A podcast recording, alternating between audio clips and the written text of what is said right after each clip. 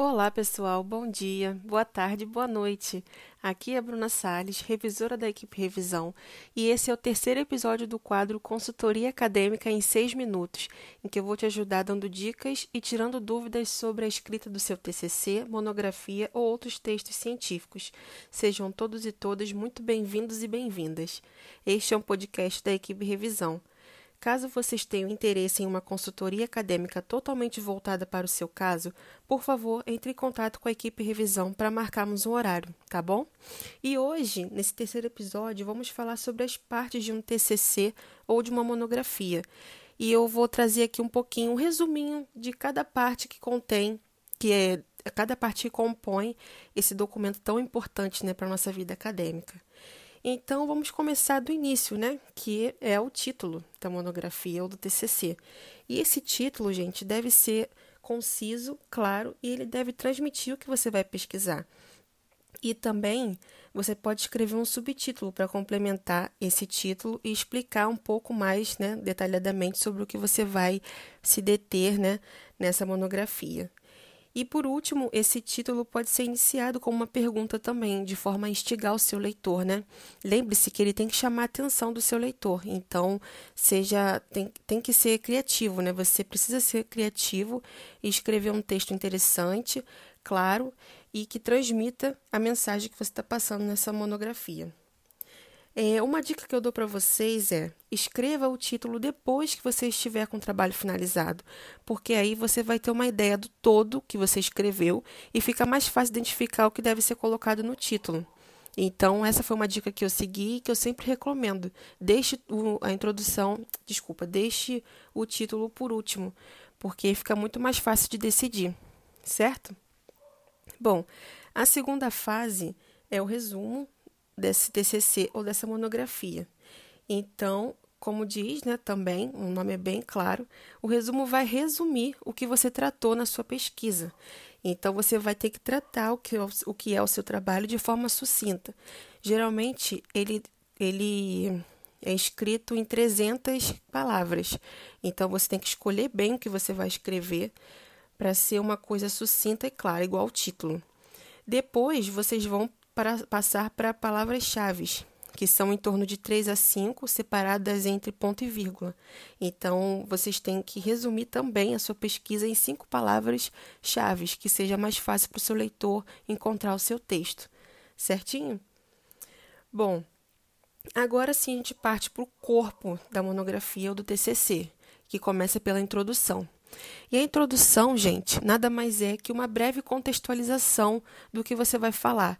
Então, vocês têm que ter em mente na hora de escrever a, a introdução que o seu leitor pode saber sobre o seu tema, pode saber um pouco, ser um conhecimento, ter um conhecimento prévio, ou ele pode ser um especialista no assunto. Você não sabe quem vai ler o seu texto.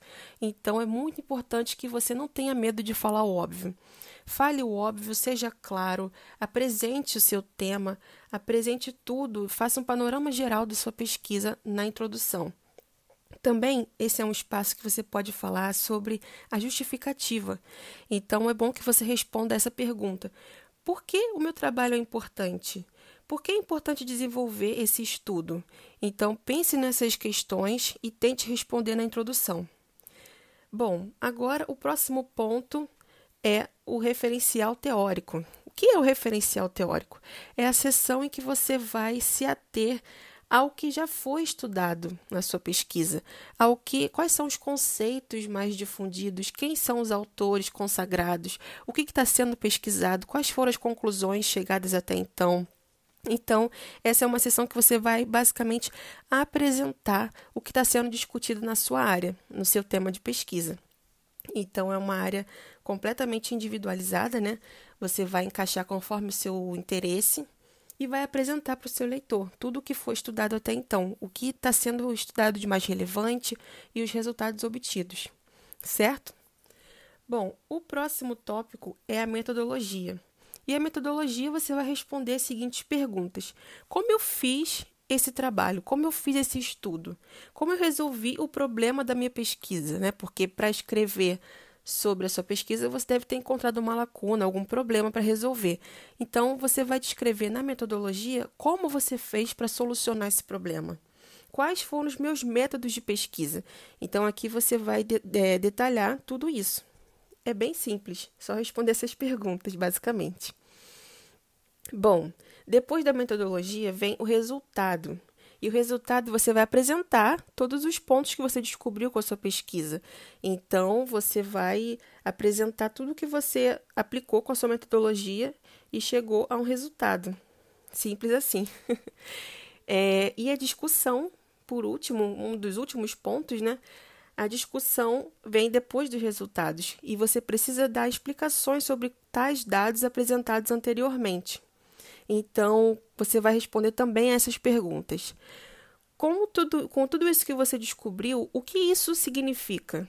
O que se explica, se expõe, se entende a partir disso? Então, você vai fazer uma interpretação dos resultados obtidos. Então, vai ser uma coisa subjetiva. Enquanto no resultado você só mostra o que você encontrou, na discussão você vai apresentar interpretações sobre o que você estudou e encontrou, certo?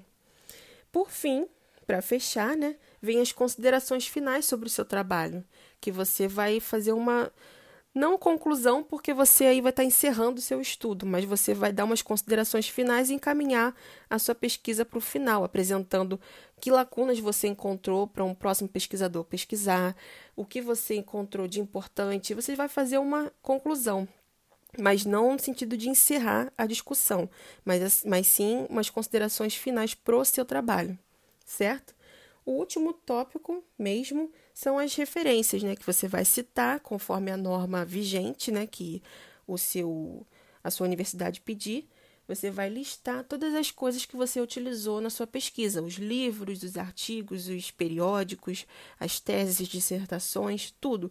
Tudo que você usou e citou vai ter que ser listado nas referências bibliográficas para que o seu leitor tenha é, acesso ao que você pesquisou, certo? Bom, gente, eu passei de seis minutos, mas só que foi por uma causa importante. Foi muito bom é, compartilhar com vocês esse conhecimento, essa troca. Então, espero que vocês tenham gostado dessas dicas.